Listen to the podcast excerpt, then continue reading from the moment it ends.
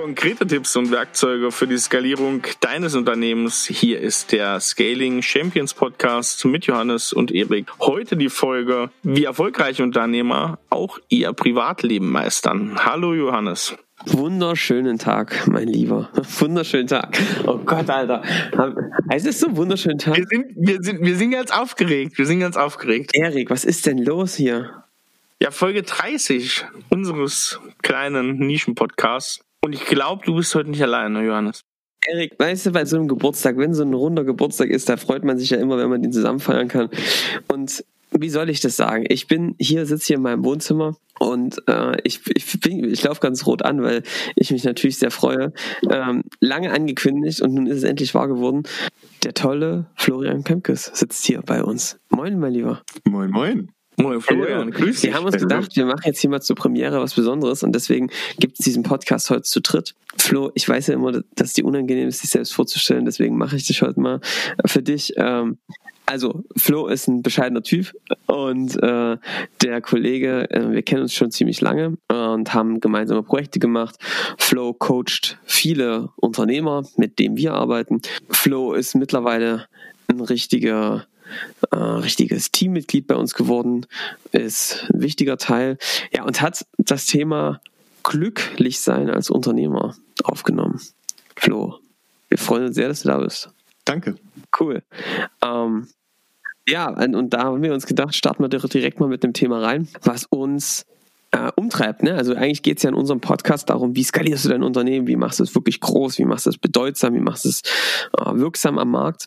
Und Dazu gehört aber natürlich auch, dass auch die anderen Bereiche im Leben stabil laufen. Wir erleben es tatsächlich, dass viele Unternehmer, Unternehmerinnen da echt am struggeln sind. Das ist etwas, was in der Businesswelt oft nicht so richtig zugegeben wird. Man sieht das dann an Trennungen, an Häuserverkäufen. Die Liste ist lang und deswegen glauben wir, sollte man sich auch um dieses Thema kümmern. Deswegen gibt es nichts Besseres, als das in Folge 30 persönlich mit dir zu machen, Flo. Deswegen freuen wir uns darauf und ja, wir kündigen es an. Es gibt ja auch bald ein Buch dazu und vielleicht gibt es jetzt hier ein paar Ausschnitte dazu. Ähm, ja, vielleicht starten wir einfach mal rein. Was mich persönlich tatsächlich interessieren würde, wäre, wie ist es eigentlich alles entstanden mit dem Buch, Flo? Ähm, das ist also das ist entstanden daraus. Ich habe mich schon lange mit dem Thema Glück beschäftigt, weil mich das einfach interessiert hat und ich habe ein eigenes Glücksexperiment dazu gemacht, wo ich mal geguckt habe, kann man denn so mit dem, was es in der Literatur dazu gibt, messbar auch Glück steigen, steigern? Kann man? Ähm, aber so richtig zufrieden war ich irgendwie nie, nie mit dem, was ich gefunden habe, weil ich mir immer gedacht habe, so, ja gut, da hat man ein paar glückliche Menschen oder zumindest Menschen, die von sich selbst sagen, dass sie glücklich sind, gefragt, was sie denn machen und warum sie glauben, dass sie glücklich sind. Aber das ist doch irgendwie, ja, nicht so richtig ergiebig. Und da kommt, finde ich, immer so allgemeine Sachen raus. Meditiere, sei dankbar, triff Freunde, ja, schön und gut. Erstens, im Alltag von einem Unternehmer geht das mal ganz schnell unter. Und zweitens, das ist irgendwie nicht so richtig konkret. Und dann habe ich mich gefragt, was passiert denn eigentlich bei Glück? Und bin das mal so ganz mechanisch angegangen. Ja, bei Glück, bei Glücksgefühlen werden Hormone in unserem Körper ausgeschüttet. Und dann habe ich mal geguckt, welche Hormone sind das denn eigentlich? Und das sind vier Stück und äh, habe dann angefangen wirklich zu recherchieren, ja, wann werden die denn ausgeschüttet und warum werden die ausgeschüttet und was kann ich da tun, was würde ich vielleicht beachten, wo übertreibe ich es vielleicht auch und so weiter und habe mich da reingearbeitet, dazu gab es kein Buch und ähm, dann habe ich gedacht, dann schreibe ich es halt. Flo, dann lass uns doch mal anfangen und plauder doch mal ein bisschen aus dem Nähkästchen, weil bevor wir da hinkommen zu den Glücksmomenten und wie man das Ganze macht, wäre doch mal sehr interessant von den Problemen und von den nicht glücklichen Momenten eines Unternehmers zu sprechen, denn die sind es ja oft, die gar nicht so viel Erwähnung finden in den sozialen Medien, in den Gesprächen in Unternehmerkreisen. Na klar, die, die teilt man ja auch nicht. Aber also Probleme gibt es da, glaube ich, viele. Bei den meisten wächst die Wampe immer weiter. Fangen wir mal damit an. Ähm, es gibt, äh, sie sind, sie sind gestresst, es gibt immer mehr Konflikte in der Ehe, es gibt immer mehr Projekte, To-Dos, die einem über den Kopf wachsen. Und trotzdem holt man sich dann dann äh, ständig neue Projekte ein und fragt sich, ob man eigentlich selbst wahnsinnig ist. Ähm, man hat das Gefühl, es keinem recht machen zu können, äh, allem hinterher zu rennen. Ne? Also das sind so diese klassischen Probleme des Unternehmers. Und äh, genau, um die geht es dann auch. Und ich kann mich da sehr gut drauf äh, beziehen. Einerseits, weil ich das selbst von mir kenne und auch aus der Vergangenheit noch viel stärker kenne. Ich glaube, wir arbeiten ja auch miteinander zusammen. Da hat sich schon einiges sehr in die richtige Richtung entwickelt. Mhm. Aber ich kann das auch also bestätigen von mit aus den Gesprächen mit vielen Unternehmern, Unternehmerinnen, dass es die total an diesen Punkten trifft. Wir können ja mal noch ein bisschen konkreter werden, was so ein paar schöne Indizien sind. Ich kann das beschreiben, dass ich manchmal denke, ne, hast wie das Kind in den Kindergarten gebracht, ja, und hast schon wieder die Mütze vergessen oder den Becher, ja, oder vergessen, dich in irgendeine Liste einzutragen. Und ich hatte jetzt letztens so einen Moment, da hat mich dann die Erzieherin, hat dann zu meiner Freundin gesagt, der Rasch, der ist schon manchmal so ein bisschen vergesslich, ne, und so ein bisschen vertrottelt, so.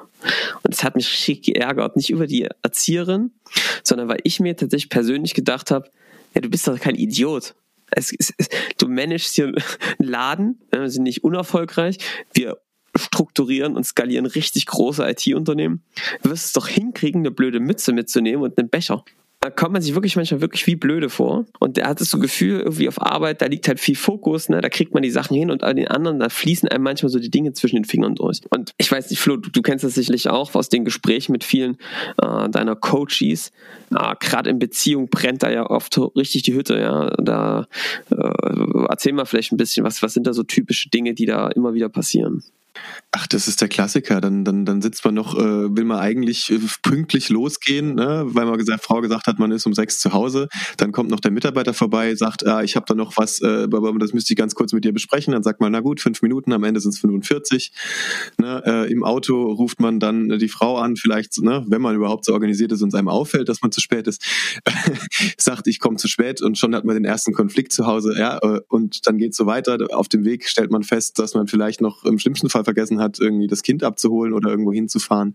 Also das sind so diese Klassiker und man hat eigentlich das Gefühl, man rennt immer hinterher. Man ist immer zu spät, man ist immer, man hat es immer wieder vergessen. Die, das Backlog wird länger, länger, länger, länger und es ist so ein Riesenberg an Aufgaben vor einem, der äh, nicht kleiner wird, sondern im Gegenteil größer. Und man hat keine Ahnung, wie man das machen soll. Die Energie wird irgendwann weniger, man, man, man schläft schlecht, ne, kann nicht einschlafen, kommt morgens nicht aus dem Bett oder fängt dann irgendwann nachts um eins noch am, am Rechner zu arbeiten, um irgendwie wenigstens ein bisschen voranzukommen. Ja, das führt dann, wie gesagt, wieder zu den Konflikten, weil man dann natürlich nicht ins Bett kommt, äh, das Kind nicht mehr sieht. Ne? Also, und dann ist man in so einem Teufelskreis. Es werden immer mehr Projekte To-Dos, man wird immer gestresster, die Leistungsfähigkeit geht immer weiter runter und äh, man sieht einfach keinen Ausweg mehr. Wie ist es denn bei deinen Coaches? Wie werden denn die Prioritäten gesetzt? Also wenn du mal werten müsstest, wie werden die Aufgaben als Unternehmer, als Manager priorisiert in Bezug zu den privaten Aufgaben, beispielsweise um die Kinder kümmern, zu gemeinsamen Zeit haben, gemeinsamen Urlaub, werden die eher runterpriorisiert? Vom Gefühl würde ich sagen, schon. Oder was beobachtest du da? Kommt jetzt drauf an, wen du fragst. Also wenn du die Frau, also meistens ist es ja dann die Frau fragst, äh, dann wird die definitiv sagen, die Familie und ich bin dem doch scheißegal. Ähm, wenn du ihn fragst, den Unternehmer oder die Unternehmerin, dann ist Familie eins der wichtigsten Sachen und da ist es dann eher so nach dem Motto, ich krieg's nicht hin, ich will ja schon, aber ich krieg's nicht hin und dass ich will, kriegt auch keiner mit. Aber am Ende ist es natürlich so, dass die Arbeit dann in der Regel dominiert. Also, dass der Großteil des Tages auf der Arbeit verbracht wird, dass die, die dringende Dinge gemacht werden und das sind halt mehr die Arbeitssachen. Ne? Der, der anruft und der, der Stress macht, dem, der wird bedient und das ist die Arbeit. Also was ich immer einen interessanten Aspekt betrachte, weil man könnte natürlich sagen, äh, ihr Idioten, kümmert euch um eure Familie und eure, eure Freunde, um euren Körper. Was ich beobachte, ist ja, dass viele Unternehmer ein sehr, sehr großes Verantwortungsbewusstsein haben für ihre Mitarbeiter, für ihr Unternehmen. Und witzigerweise, und das ging mir auch ganz lange so, auch natürlich für die eigene Familie, weil man natürlich sagt, mit dem Unternehmen, was ich da schaffe, schaffe ich der Familie eine andere Perspektive, eine andere Freiheit, eine andere, ja, einen anderen äh, Sicherheit für, für die Zukunft. Und das wird natürlich in diesem ganzen Riesenberg von Arbeit oft nicht so richtig gesehen dass da auch eine Menge Verantwortung natürlich drin steckt. Und viele Unternehmer, dass deren Werkzeug ist, tatsächlich für ihre Familie auch da zu sein, ja, sich da auch manchmal schlecht, glaube ich, oder, oder nicht so richtig fair behandelt fühlen. Natürlich, also das, das, äh, das höre ich ganz oft. Ich finde das unfair. Ich verstehe auch meine Frau nicht. Ich weiß überhaupt nicht, was die da will. Ich mache das doch für uns. Ja. Und, und genau, dieses, ich kann es nicht allen, ich kann es ich kann's niemandem eigentlich recht machen. Ne? Für die Firma bin ich nicht genug da. Also ich habe oft den Satz gehört, so, wenn ich mal irgendwie nochmal sechs Wochen nur in die Firma gehen könnte und alles organisieren, dann würde es gut werden. Ja. Kleiner Tipp wird's nicht. Aber das ist so ein bisschen das, das, das ist so ein bisschen die, die, das Gedankenexperiment von, wenn ich dann mal in der Rente bin, dann genieße ich mein Leben. Ja, so ein bisschen, genau. Ja. Geil. Und wenn ich dann mal in Urlaub bin, den ich mir natürlich irgendwie nicht nehme, aber falls mal doch, dann kann ich das natürlich auch mit meiner Frau und vielleicht meinen Kindern regeln. Aber so läuft's halt nicht. Ne? Also ich muss dir sagen, Flo, ich kenne wirklich wenige Unternehmer, die das gut in den Griff bekommen. Die sagen, sie sind easy drauf, sie haben äh, Freiheit, sie haben äh, eine Top-Familie, sind gut äh, fit und ja, haben einen guten Freundeskreis. Irgendwie wackelt immer ein Stuhlbein.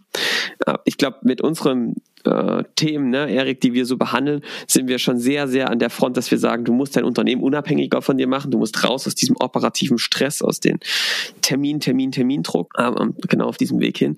Ich möchte aber auch bei diesen Unternehmern ist etwas zu beobachten. Ich kann das so gut beschreiben, weil ich das selbst bei mir beobachte, in der Vergangenheit noch stärker beobachtet habe, ist, es gibt ja ein Paradoxon, dass viele Unternehmer ja einen riesen Berg an Aufgaben haben tausende Projekte neben dem eigenen Unternehmen, Wohltätigkeitsgeschichten, weitere Projekte. Da muss noch dieser neue Antrieb der Zukunft entwickelt werden, äh, die Stammzellenforschung angestoßen werden, dass der nächste Moonshot vorbereitet werden. Und witzigerweise zieht man sich ja in solchen Situationen, wo du denkst, alter Schwede, ist das ein Riesenberg an Arbeit, der nicht fertig wird, gibt es eine total paradoxe Reaktion, die nicht irgendwie auf dem ersten Schritt rational begründet werden kann. Kannst du darüber vielleicht mal sprechen? Ja, es gibt's ja ganz, das sehe ich ganz oft. Also selbst wenn, wenn, äh, ich habe ein paar Kunden, die wirklich ihr Unternehmen sogar verkauft haben. Und dann hatten sie ja eigentlich alles. Die, die mussten da gar nicht mehr arbeiten. Die, haben, äh, die hätten alle Zeit der Welt für die Familie gehabt, aber es äh, hat sich nicht wirklich was geändert. Die Wampe ist trotzdem weitergewachsen, der Sport ist schnell wieder eingeschlafen, die Konflikte sind geblieben und irgendwie immer noch viel zu viel zu tun, weil es immer wieder das gleiche Muster ist. Na, nur weil ich meine äußeren Umstände ändere, ändere ich aber nicht unbedingt mein Verhalten. Und das, das Muster eines Unternehmers ist es eben, sich immer wieder neue Projekte reinzuholen. Ne? Das, das, das Hormon, was man da hinten dran hätte, wäre das Dopamin. Und jetzt, Flo, bevor du da weiterredest, ähm, immer wieder, wenn so eine neuen Erkenntnisse kommen oder wenn man so eine neuen Erfolgserlebnisse kommen, das hat ja viel mit Dopamin zu tun, ja, Fortschritt, Erfolg. Da fühlt sich ja an, als wäre man, äh, in sitzt man im schnellen Auto, ne? dass du richtig Vollgas gibst, du bist auf der Autobahn links, auf der linken Spur, Lichthupe und schießt dort lang und es fühlt sich erstmal richtig geil an. Du fährst und fährst und fährst und fährst und auf einmal merkst du, es wird immer dunkler um dich rum und du kommst zum Stehen. Erik Osselmann, hast du eine Idee, wo man da stehen bleibt? Vielleicht in so einer Sackgasse? Das ist die Sackgasse der Woche, Erik. Das hast du genau richtig erkannt. Und die Sackgasse der Woche ist, du hast ein Musterproblem. Ja? Das Dopamin ist dein Problem. Das ist die Dopaminfalle. Das ist die Sackgasse der Woche. Flo, erzähl mal, was ist die Dopaminfalle? Dopamin, äh, vielleicht muss ich da ein bisschen aufholen, was ist Dopamin? Dopamin ist ein Hormon, das im Endeffekt ausgeschüttet wird, wenn wir uns auf oder über etwas freuen. Dopamin brauchen wir, um, um irgendetwas zu planen, um uns, um uns in Bewegung zu setzen. Man hat bei Mäusen Dopamin blockiert die waren zu faul, um aufzustehen, um etwas zu essen und sind verhungert. Also Dopamin ist überlebenswichtig. Ohne Dopamin kommen wir nicht in Bewegung. Bei Unternehmern ist vielleicht ein bisschen das Problem der Überdosierung. Das, das Glück des Unternehmers ist Begeisterung. Unternehmer sind ständig begeistert von einer neuen Vision, von ihrem Ziel, von einem neuen Projekt, einer Idee, was auch immer. Aber Unternehmer sind unter Feuer, unter Strom. Unter Dopamin haben Unternehmer das Gefühl, dass ihr Gehirn funktioniert. Es funktioniert sogar wirklich besser. Also man hat nachgewiesen, dass äh, unter Dopamin Einfluss, wenn wenn, äh, wenn das aktiv ist, dass die Neuvernetzung von Nervenzellen besser funktioniert, Frontalhirn funktioniert besser, Arbeitsspeicher funktioniert besser. Also das Gehirn funktioniert wirklich besser. Und das Problem ist, es ist natürlich leicht, äh, mich für eine Vision, eine Idee zu begeistern, aber die ganzen Projekte, die ich dann anfange, die haben ein Problem. Nämlich die ziehen irgendwelche To-Dos nach sich. Und To-Dos, die stressen. Und in dem Moment, wo ich dann wieder gestresst bin, dann sinkt mein Dopaminlevel, ich werde unglücklich und dann kommt wieder, wie, wie, so ein bisschen wie der Fixer, dann hole ich mir das nächste Projekt rein. Ja, und weil bei den meisten Unternehmern die einzige wirklich Glücksform, die sie beherrschen, das, das Thema Dopamin ist, holen sie sich immer, immer neue Projekte. Sobald sie gestresst und unglücklich sind, ist ihr Ausweg, sich noch ein neues Projekt, noch eine neue Idee, noch eine neue Vision reinzuholen. Und dann ist man natürlich in der Falle. So, Erik, als ich das gelesen habe in Flo's Buch, ja, da dachte ich mir ja, also als erstes dachte ich mir, scheiße, das bin ja ich. ich habe auch gerade so zwei, dreimal im Kopf, das ist ja wird gesagt. Und als zweites dachte ich mir, weißt du, das erklärt dieses Thema, dass wir oft in Unternehmen reinkommen und dort erleben, dass Unternehmen, die haben ganz oft so Skalierungsgedanken schon mal gehabt, ne? haben das Projekt angefangen, das Produkt wollten sie machen für die Zielgruppe. Und du siehst dort überall wie so angefangene Baustellen, ja, aber die sind nicht fertiggestellt. So ein bisschen wie wenn man durch Griechenland fährt und diese halb fertig gebauten Häuser sind, um die Förderung abzugreifen. So sieht das dort in den Unternehmen manchmal aus, ja, dass die, die haben so kleine Baustellen angefangen, aber das ist nichts fertig. Nix. Und das beschreibt, glaube ich, ganz gut. Da kam wieder mal jemand aus Mallorca-Urlaub oder von Ibiza zurück, ne, hat sich gedacht, boah, jetzt geht's los hier, wir bauen ein Produkt. Alle nach links in Richtung Tor, ja. Zwei Tage, zwei Wochen später wieder alle auf die andere Seite, weil er wieder eine neue Idee hatte. Und so stehen da überall halbfertige Sachen rum die keiner fertig macht. Und das wird auch was mit dem Dopaminfalle zu tun haben. Eben. Und das, das Problem mit Dopamin ist, Dopamin ist ein unglaublich wichtiges Hormon, aber es ist nicht auf Dauer gemacht. Nichts, nichts ist, Begeisterung ist nichts, was auf Dauer hält. Und das ist auch gut so, weil das viel zu viel Energie kostet. Na, wenn wir dauerhaft begeistert werden, wir würden viel zu viel Energie verbrennen. Unsere Vorfahren hätten nicht überlebt. Deswegen ist Dopamin immer nur kurz. Es gibt immer nur einen kurzen Kick. Und dann kommt eben, wie du sagst, die halbfertigen Häuser in Griechenland. Also, äh, ich frage mich natürlich, was kann ich jetzt machen, Flo? Ich als Betroffener hier bei dir auf der, auf der Couch, ja, ich lege jetzt hier mal die Karten auf den Tisch. Bei mir war das früher noch extremer, oder Erik Osselmann? Da sind wir wirklich von ja. links nach rechts gerannt zum Teil. Auf jeden Fall. Das ist jetzt mittlerweile durch, auch durch Nico, auch durch den agilen Strategieprozess, über den wir ja schon ein paar Mal gesprochen haben, deutlich besser geworden, weil ich quasi jetzt meine Ideen, ich möchte gar nicht zu viel vorgeben, ja, aber meine Ideen müssen jetzt immer eine, eine, gewisse Zeit lang halten, bevor sie überhaupt in die Umsetzung kommen. Und diesen Test, diesen Stresstest auszuhalten, heißt, dann überleben auch nur die guten Ideen. Ja? Das ist schon die erste Idee. Ähm, so, aber das war schlimm. Das habe ich aber immer noch, dass ich äh, Sachen entdecke und sage, das ist ja geil. Ich glaube, das ist auch eine totale Stärke von Unternehmern, auch eine Stärke von mir. Ja? Aber es führt auch zur Gefahr, sich selbst zu überfordern. Und ich habe immer wieder Phasen, auch jetzt, wo ich extrem fokussiert bin, richtig wieder neue Sachen auftanke und dann kurze Zeit später in einer totalen Überforderung mit tausend To-Dos bin, wo dann wieder ewig Zuarbeiten von mir nicht kommen, weil ich voll bin mit Sachen. Ja? Also richtiger Sägezahneffekt. Flo, was sind so Ideen, wollen wir da mal drüber, gemeinsam drüber reden? Ich habe ja auch ein paar Strategien, Erik hat auch ein paar Beobachtungen. Was kann man da machen, um da rauszukommen aus der Dopaminfalle? Naja, also im Unternehmen ist, also jedes erfolgreiche Unternehmen, was ich jetzt persönlich kennengelernt habe, da gibt's immer einen, der diese Sprunghaftigkeit, nennen wir es mal so, des Unternehmers ausgleicht. Also die haben alle so einen so einen Strukturfreak oder jemand, der, der, der die Balance da rein äh, äh, reinbringt. Der hat meistens einen ziemlich stressigen Job, ähm, weil das natürlich anstrengend ist. Also im Unternehmen würde ich mir sofort so einen reinholen. Ja. Ähm, das ist quasi, das ist quasi der Nico, von dem ich vorhin gesprochen habe, unser Nico. Ja, jeder sollte einen haben. Mhm. Unser Nico. Unser Nico. Was wir sogar machen, ist das strukturell zu machen über diesen agilen Strategieprozess. Das heißt, wir haben einen Strategiemanager und der hat eigentlich die Aufgabe, gemeinsam mit dem Unternehmen, Unternehmer, die Ideen auf eine klare Roadmap zu bringen und ihn zu Fokus zu zwingen. Also der sagt nicht, tausend Ideen ist nicht. Wir bauen zusammen eine Roadmap, die ist klar und dann wird die auch so umgesetzt. Und ich kümmere mich, lieber Unternehmer, darum, dass das mit den Teams passiert. Das ist nicht deine Aufgabe. Und das machen wir über einen strukturierten Prozess. Da haben wir bei uns, aber auch bei unseren Kunden das quasi nochmal institutionalisiert im Unternehmen. Nicht nur in der Rolle, sondern auch in einem Prozess, damit das wirklich nicht immer wieder zu so einer Überforderung gibt. Weil unter dem Sprint darf der Unternehmer da eigentlich nicht eingreifen. Ja, also das ist für, für äh, im Unternehmen eine super Idee. Ja. Die Frage ist, wie funktioniert es dann auch im, im Privatleben, in meinem persönlichen Exakt. Leben? Und da würde ich anfangen, erstmal Muster bewusst machen. Na, also da, da kann sich jeder, der jetzt zuhört, mal selbst hinterfragen, was mache ich denn, wenn ich echt gestresst bin und es mir schlecht geht? Und äh, bei den meisten erscheint dann quasi automatisch wie durch eine Fee oder was auch immer eine neue Idee oder neues Projekt. Und auf einmal ist die Energie wieder da und ich fühle mich wieder gut und es geht wieder weiter. Also erstmal, wenn mir dieses Muster bewusst ist, wenn ich am besten schon da, wo ich irgendwie gerade gestresst bin und nicht so gut drauf, schon mal darauf warte, dass die neue Idee kommt, weil sie wird kommen. Ja, in dem Moment habe ich schon gewonnen, weil dann kann ich mich bewusster entscheiden, möchte ich dem nachgehen? Möchte ich dem Muster nachgehen? Möchte ich mir das nächste aufhalsen? Oder möchte ich es nicht? Und da werden wir eigentlich beim nächsten Thema nämlich Nein sagen. Ich muss halt, ich muss einfach zu Projekten Nein sagen.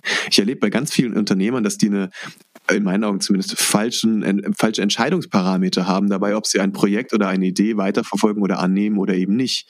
Na? So der Klassiker ist, ja, das mache ich mal, das kostet mich nicht viel Zeit. Ja, klar. Erstens ist die Schätzung sowieso unrealistisch.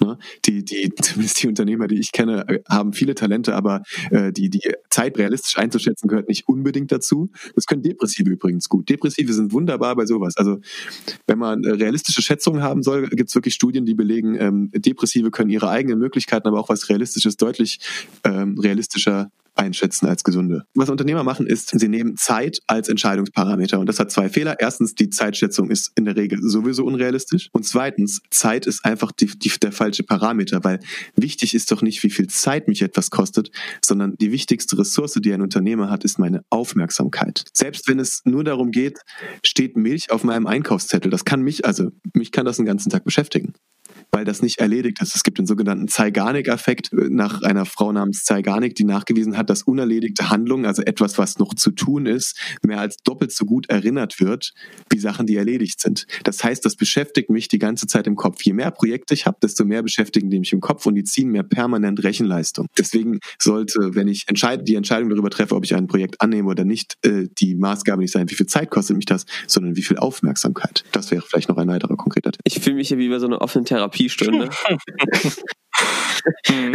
also äh, ich, ja, ich habe mich da natürlich wieder sehr wiedererkannt. Das ist so ein bisschen dieses Denken statt, ähm, also wenn ich schnell von A nach B kommen will, dann hilft es eben nicht tausend Sachen parallel zu machen, sondern zwei die fertig zu machen und dann die nächsten Schritte zu gehen. Weil das ist da, was du brauchst, um diese ganzen einzelnen Projekte am Laufen zu halten, ist graue Energie. Verschwendung, einfach nur um die Bälle in der Luft zu halten. Du kommst nicht vorwärts, bleibst stecken. Ein Riesending, ja. Deswegen, also dein Tipp ist ganz klar, dieses Muster erkennen, es durchbrechen und dann eben raus zu, ganz klar rauszukürzen. Was muss ich wirklich tun? Was kann ich später tun? Was kann ich aber auch ganz konsequent eliminieren, oder? Was ist der, konsequente Schritt, wenn ich jetzt merke, fuck, meine To-Do-Liste ist ja riesig lang, hunderte Projekte. Wie komme ich jetzt wieder zu mehr Fokus, mehr weniger zu tun, quasi? Also ich gehe, wenn ich das wirklich im, im Coaching angehe, dann ähm, beschäftige ich mich erstmal mit dem Thema Sinn. Was gibt meinem Leben eigentlich Sinn? Was ist das, worum es mir am Ende wirklich geht? Und dann gucke ich, ähm, was ist eigentlich, was, was ist denn meine persönliche Lebensvision? Also ich, auch das, also eine Vision ist etwas, das ganz viel Dopamin ausschüttet. Und dann lasse ich die mal eine Liste machen. Was habe ich denn an offenen Projekten und To-Dos? Und dann kreuzen wir mal an. Verwirklicht das meinen Sinn? Ja, nein. Verwirklicht das meine Vision? Ja, nein. Trägt es vielleicht zu meiner Regeneration oder einfach zu meinem Spaß bei? Ja, nein. Und da kommen ganz viele Tätigkeiten, wo dreimal Nein kommt. Und dann ist wirklich ganz klar, was ich tun sollte. Streichen. Ganz einfach streichen. Und bevor ich etwas Neues annehme, sollte ich mir vielleicht genau diese drei Fragen stellen. Passt das zu meinem Sinn, zu dem, was mir wirklich wichtig ist und was ich in der Welt bewegen will? Passt es zu meiner Vision, dem Leben, das ich führen will? Oder, das ist ja auch okay, trägt es einfach zu meiner Regeneration bei? Also Kleinigkeiten wie Schlafen, passt nicht zu meinem Sinn und nicht unbedingt zu meiner Vision, aber ich finde es trotzdem ganz nützlich. Ja, was ich ja spannend finde, ist ja quasi, du gehst ja auch darüber, eigentlich erstmal Freiraum zu schaffen. Also guckst dir also an, was ist der Sinn, äh, was, was ist die Vision und guckst dann eben ganz klar, machst quasi eine Kritik an, der, an dem Gesamttag. Das guckst du dir ja auch im Gesamten an. Also nicht nur jetzt die Arbeit, sondern alles. Was sind denn so die größten Zeit- und Energiefresser, die du immer wieder beobachtest? Das kommt immer darauf an, wie man das bewertet. Also bei manchen sind das so klassisch Meetings und, und das Operative, bei anderen äh, sind das so, so Sachen wie Elternabend oder so. Ähm, bei wieder anderen sind das dann, ähm, ich, ich sage mal, die Weltverbesserungsprojekte. Also viele Unternehmer wollen einfach die Welt verbessern und haben aber auf den Weg dazu gar keine Lust. Ja, also äh, ich, ich hatte zum Beispiel äh, einen, einen äh, Unternehmer, der hat äh, eine große Veranstaltung äh, für so eine Benefizveranstaltung organisiert. Das hat total äh, Sinn gemacht für ihn und er fand das total wichtig, aber organisieren war echt nicht sein Ding. Also der Weg dahin, das, was er wirklich getan hat, hat überhaupt keinen Spaß gemacht. Also das sind dann die Sachen, die meistens als erstes rausfliegen oder dann einfach delegiert werden. Das heißt ja gar nicht, dass die Veranstaltung nicht gemacht werden muss, aber vielleicht ist dann ist der Unternehmer nicht der Beste, um die selber zu organisieren. Der hat schon genug im Kopf. Ne? Also es gibt aber nicht das eine äh, es, es gibt das, was eigentlich immer dann äh, rauskommt, was zu wenig ist, und das ist äh, die Familie. Ähm, aber es gibt nicht das eine, was jetzt wirklich der Energiefresser ist, den irgendwie alle haben, zumindest meiner Erfahrung nach nicht. Also ich kann dir sagen, bei mir, als ich das gemacht habe, gab es so ein paar Punkte. Das Thema ähm, Haushalt ist so eins gewesen, wo es bei uns immer Konflikte gab. Mhm. Ja, ähm, was ähm, ganz klar eliminiert und auch delegiert werden kann. Mhm ähm, oder besser gemeinsam organisiert werden kann. Bei mir ist es vor allem ähm, ganz wichtig gewesen, auch ich hatte zum Teil ein falsches Sicherheitsbedürfnis, also ein, ein Sicherheitsbedürfnis, was durch die Ausübung von manchen Tätigkeiten getätigt wurde, ähm, doch irgendwelche Zeitprojekte anzunehmen, irgendwelche Sachen, selbst noch wieder ins Operative zu gehen, weil man das Gefühl hatte, hm, reicht das wirklich, ja.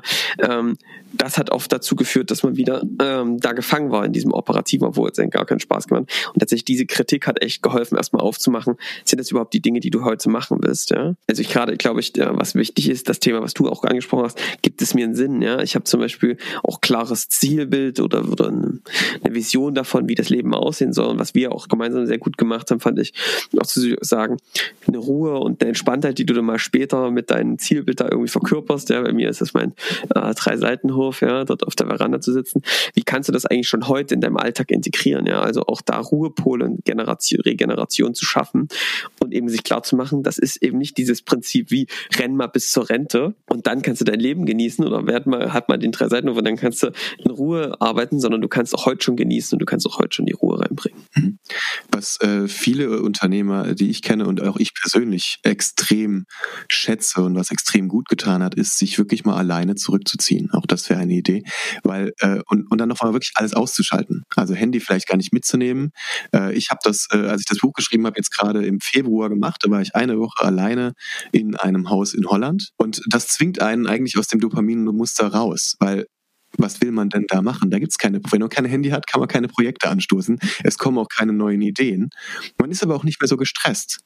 Und da, äh, da habe ich selber gemerkt und da habe ich es auch bei anderen gehört, da kommt eine so unglaubliche Ruhe und da kommt dann so fast von alleine das raus, was einem eigentlich wirklich wichtig ist. Da kommt man auch auf dem Sinn weiter und man wird gezwungen, und die ersten zwei, drei Tage sind meistens wirklich hart, weil das ist kalter Entzug. Dopamin, jede Droge löst Dopamin aus, also das ist Entzug. Aber äh, nach zwei, drei Tagen hat man den Entzug geschafft und dann stellt sich eine Ruhe ein und eine Klarheit und eine Fokussiertheit, die man teilweise seit Jahren oder vielleicht noch nie gehabt hat. Also auch das kann ich als ganz konkreten Tipp wirklich jedem sehr, sehr ans Herz legen. Wenn ich jetzt an dem Punkt bin, Flo, dass du, dass ich merke, okay, das ist irgendwie ein Thema, ich mache zu viel, ich will mir Freiraum schaffen.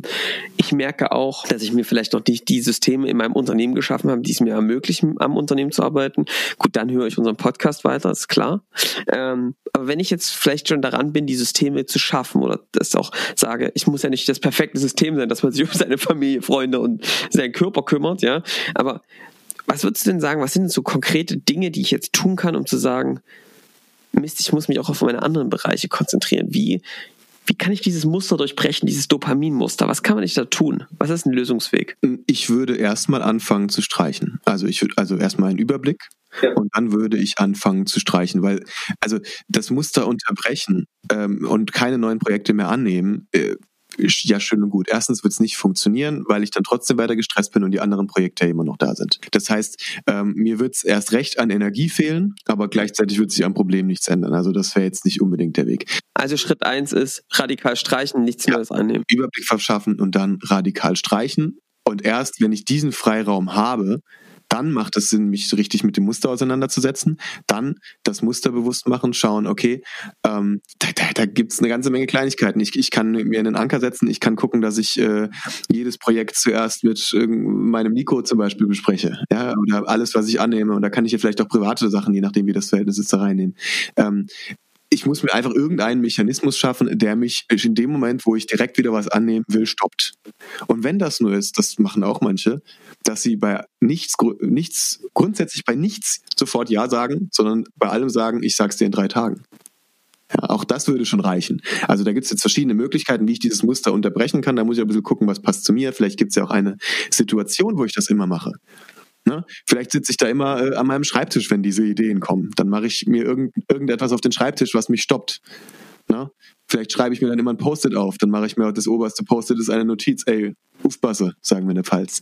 Also da gibt es jetzt verschiedene Möglichkeiten. Wichtig ist, dass ich mich irgendwie daran erinnere, bevor ich ein Projekt annehme, passt das zu meinem Sinn, passt das zu meiner Vision, will ich das wirklich? Ja, Okay. Und damit eben aus dem Muster aussteige. Also quasi ein Gatekeeper. Ja. Schaff dir den Gatekeeper, einer, der davor vom Trichter sitzt und der erstmal, mit dem du nochmal ein ernstes Gespräch unter vier Augen führen musst. Passt das jetzt hier wirklich rein? Und wichtig nochmal die Erkenntnis, das ist mir irgendwann klar geworden, auch an alle, die jetzt irgendwelche Skalierungsideen haben. Wenn du zu den ganzen Dingen Ja sagst, die da kommen, mhm. sagst du zu deinem Erfolg und deiner Skalierung und deinem Freiheit in Zukunft, dann auch dem Erfolg ganz bewusst Nein.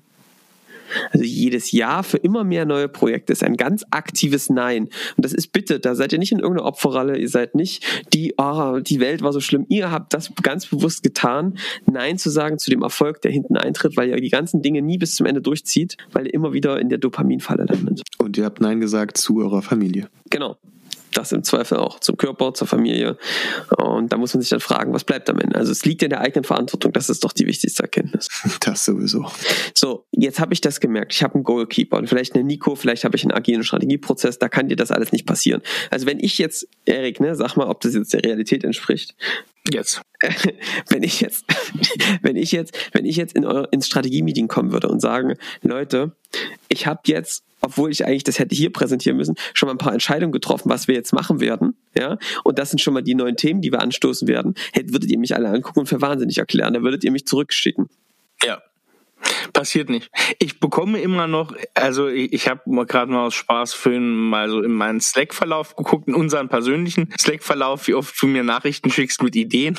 Das ist ja, das, das ist nicht selten, aber ich muss sagen, wenn ich das mal so vergleiche, wie das auch vor Jahren noch war, ist das eine ganz andere Qualität. Klar, du schickst mir irgendwelche Sachen mit Ideen, ob wir die jetzt da jetzt alles umgesetzt wird, wie wir das einbinden, das ist aber jetzt komplett auf einem anderen Blatt Papier. Ne? Du delegierst nicht irgendwelche Sachen irgendwo hin und sagst, hier, äh, mach mal, sondern du gibst nur noch diese Ideen raus und man muss damit umgehen können. Und das ist dann diese Aufgabe, was du auch gesagt hast, Flo, die wahrscheinlich auch von verschiedenen Leuten abgefangen werden kann, die so ein bisschen auch äh, Stress mit sich bringt, aber die auch Gewohnheit irgendwie ist für diesen Gatekeeper. Ne? Mhm. Sind die anders gepolt? Weil ich sag mal, ich hätte jetzt die Vermutung, jeder ist so, oder gibt es wirklich Leute, die haben da so eine gewisse Resilienz und verfallen nicht so schnell in so eine Dopamin? Du bist nämlich oder? genauso wie ich, Erik. Das, ich weiß, aber irgendwie gelingt es mir im Umgang mit dir manchmal auch der Doktor zu sein. Ja. Also das, das Dopaminsystem ist bei manchen Menschen scheinbar aktiver als bei anderen. Mhm. Ähm, das hat die, die Wissenschaft so herausgefunden. Und es ist natürlich sich, ein sich selbst verstärkender Kreislauf. Dopamin macht hochgradig süchtig. Äh, die meisten Drogen machen süchtig wegen dem Dopamin, weil sie einen Dopaminausstoß äh, auslösen. Also äh, ohne Dopamin gäbe es keine Drogensucht. Dopamin macht süchtig. Das heißt, und, und wenn ich einmal einer bin, der diesen, der diesen Kick, und das, jetzt mal ehrlich, das ist ja auch geil, dieses Gefühl, äh, mein Gehirn funktioniert gerade und Feuer und Vollgas und ey, es ist einfach geil. Also ich sag auch selbst, es ist geil und es ist wichtig, ja, und es, es ist, es ist auch gut. Äh, jemand, der äh, auf Dopamin nicht abfährt, der wird kein Unternehmer, zumindest kein erfolgreicher, weil der hat gar nicht die Energie, das zu machen. Also es, das ist, ich will das Dopamin, so soll das bitte nicht ankommen. Das ist nicht zu verteufeln, aber es ist eben wie mit allem, was Macht hat, man kann es auch übertreiben. Und ähm, manche Leute fahren da, glaube ich, mehr drauf ab und es ist etwas, das sich selbst verstärkt. Mhm. Eine Sucht eben. Ja. Wir haben das ja auch manchmal, ne? so richtig Dopamin-heiß, Erik. Ich werde dich jetzt in Zukunft dann immer drauf ansprechen. genau. Erinnere uns mal beide. Die sehen wir immer, wenn ihr uns unsere, uh, uns bewertet oder uns so eine nette Nachricht schickt, wie wir sie in den letzten Wochen bekommen. Weil besoffen werden wir da vom Dopamin. Ähm, zum Thema besoffen haben wir dann am Ende auch noch was Interessantes. Ähm, aber vielleicht nochmal, Flo. Jetzt habe ich gemerkt, okay, also aufräumen, Goalkeeper, gucken, dass ich Dopamin als eigentlich ein Mittel nutze, was ich aktiv einsetzen kann. Ja, mir dessen bewusst werden ist ja quasi. Bei mir und bei anderen. Genau. Jetzt wäre nochmal die Frage, was mache ich jetzt mit der Beziehung? Was mache ich jetzt mit Freunden? Was mache ich jetzt mit, wie hole ich mir, ich mir den Kick? Woanders, wenn es nicht Dopamin und neue Projekte sind? Äh, zwei Möglichkeiten. Ich kann natürlich auf dem Dopaminzug bleiben, würde ich nicht unbedingt empfehlen, aber könnte ich machen. Also ich könnte mir ja genauso begeisternde Ziele im privaten Bereich setzen. Sportliche Ziele, Erlebnisziele mit meiner Frau, mit meinen Freunden, äh, der Trip sonst wohin, was auch immer. Also das kann ich machen, äh, um ein bisschen Energie und so reinzufinden. Nochmal jetzt keine schlechte Idee, aber dabei sollte es nicht bleiben. Aber es gibt ja auch noch mehr Glückshormone. Genau, weil ganz wichtig, wenn du das im Privaten machst mit dem Dopamin, das erkenne ich auch, auch wieder von mir, auch wieder von anderen, dann kommt der private Stress. Mhm. Ich nenne das immer Freizeitstress. Mhm. I hate it. Ich steige immer an Wochenenden, wo wenig los ist, dann baller ich mir die richtig die nächsten Wochenenden voll. Und wenn ich dann da drin bin, denke ich mir, wer zum Teufel hat das eigentlich geplant? dicht an dicht die Termine, noch eine Action, noch eine Action, dort mit dem Heli, das hier, Jetski, bub, bub, bub, weißt du? Vollkommener Wahnsinn. Äh, das ist ja auch richtig krank. Also ich brauche dann nach dem Wochenende Erholung vom Wochenende. Mhm. Das kenne ich auch. ja, also das ist auf jeden Fall so. Du hast jetzt gesagt, es gibt noch andere Arten von Glück. Jetzt bin ich ja gespannt wie Flitzebogen. Schieß mal los. Äh, es gibt noch das Serotonin, es gibt die endogenen Opiate und es gibt noch das Oxytocin. Und ich finde, Leute, Ja. das ist jetzt sehr interessant und ich hätte Bock, dass Flo nochmal kommt und uns genau zu diesen anderen drei neben dem Dopamin noch mal ein bisschen was in der nächsten Folge erzählt. Ja, das ist doch eine gute Idee, Erik. Dann machen wir Schluss für heute. Mach mal kurz Schluss. Machen wir Schluss für heute. Zumindest mit dem beruflichen, äh, was natürlich trotzdem immer wieder ein Thema ist, ist äh, natürlich unsere unsere Genussmittel, die wir hier am Ende äh, unserer unserer Episoden immer präsentieren. Aber Flo, ich kann dir erstmal sagen, hat richtig Bock gemacht mit dir. Mir auch, danke euch. Äh, mal wieder einen ganz neuen Einfluss bekommen, Erik. Ne? Wir reden ja immer nur noch über dasselbe. Äh, und da haben wir jetzt hier mal einen ganz anderen Impuls bekommen. Wir reden ja sehr oft darüber. Ich fand es echt, äh, echt schon mal coole Insights. Freue mich auf die nächsten Folgen auf jeden Fall. Ja, mich würde mal interessieren, Flo, du kennst ja so ein bisschen unseren Podcast, nicht wahr? Ein bisschen. Das ist eine totale Lüge, weil Flo uns vorhin erzählt hat, dass er nicht einmal unsere Podcast-Folgen gehört hat. Aber ich, ich wollte ihn jetzt retten, aber Flo, weißt du, wir stellen am, am Ende immer so ein, gern so einen Wein der Woche vor. Das mache ich immer. Mhm. Und du bist ja nun Pfälzer. Jetzt bist du ja mit der Muttermilch sozusagen an den, an den Riesling gekoppelt oder an anderen Wein. Vorher wahrscheinlich, ja. Vorher wahrscheinlich schon. Wie, wie, das es merkt man manchmal auch. wie ist es denn bei dir? Hast du, hast du einen Lieblingswein, Pfälzer Lieblingswein? Hast du ein Lieblingsweingut in der Pfalz, wo du Ja. vielleicht sogar in der Nähe wohnst? Ja, mein Lieblingsweingut im Moment zumindest ist das Weingut Anton in der Pfalz. Die haben einen sehr, sehr leckeren Riesling. Ja. Der Standardriesling des Hauses sozusagen, so der Einstiegsriesling? Oder Ja, hat der eine bestimmte Lage? Also ich meine, wir Pfälzer, wir trinken ja gerne ähm, so Wein aus Blumenvasen, wird uns nachgesagt. Ja, ja, genau. Also wir haben etwas größere Gläser und ein vielleicht etwas anderes Mischungsverhältnis bei Weinschorle, als es das woanders gibt. Ähm, und äh, genau, also das ist für gerade für Schorle, was so, ich würde mal sagen, unser Nationalgetränk quasi ist, ist das Stimmt. definitiv mein Liebling. Stimmt, stimmt. Ja, gute, gute Pfälzer Weinschule. Das stimmt. Erik, Oh ja. weißt du, was ich jetzt, ich muss das jetzt erzählen, weil es mir wirklich auf den Lippen brennt. Ich muss das jetzt erzählen, diese Story, die wir erlebt, die wir erlebt haben bei unserem Teamtreffen mit unserem, mit unserem Strategieteam. Erzähl sie mal. Ich muss das jetzt erzählen. Leute, ich, wir müssen jetzt mal, ein kleiner Spaß-Podcast ist das heute auch. Ich habe, ähm, mein Bruder ist auch ein Teil von unserem Team. Und der, naja, der ist noch ein bisschen die jüngere Generation, ne? Da werden alkoholische Mixgetränke konsumiert, ähm, was ja vollkommen äh, legitim ist. Und wir hatten mal einen Joe Fix, da haben, hat Vincent, ähm, mein Bruder, einen sehr guten Move hingelegt. Der hat nämlich gesagt, der hatte Weißwein in- im Glas und Erik kam mit dem nächsten Wein rum. Und das war ein roter. Und Vincent meinte einfach, ach komm, gib rein. Ist doch egal. Ist doch alles Wein. Und er hat den total entgeistert angeguckt.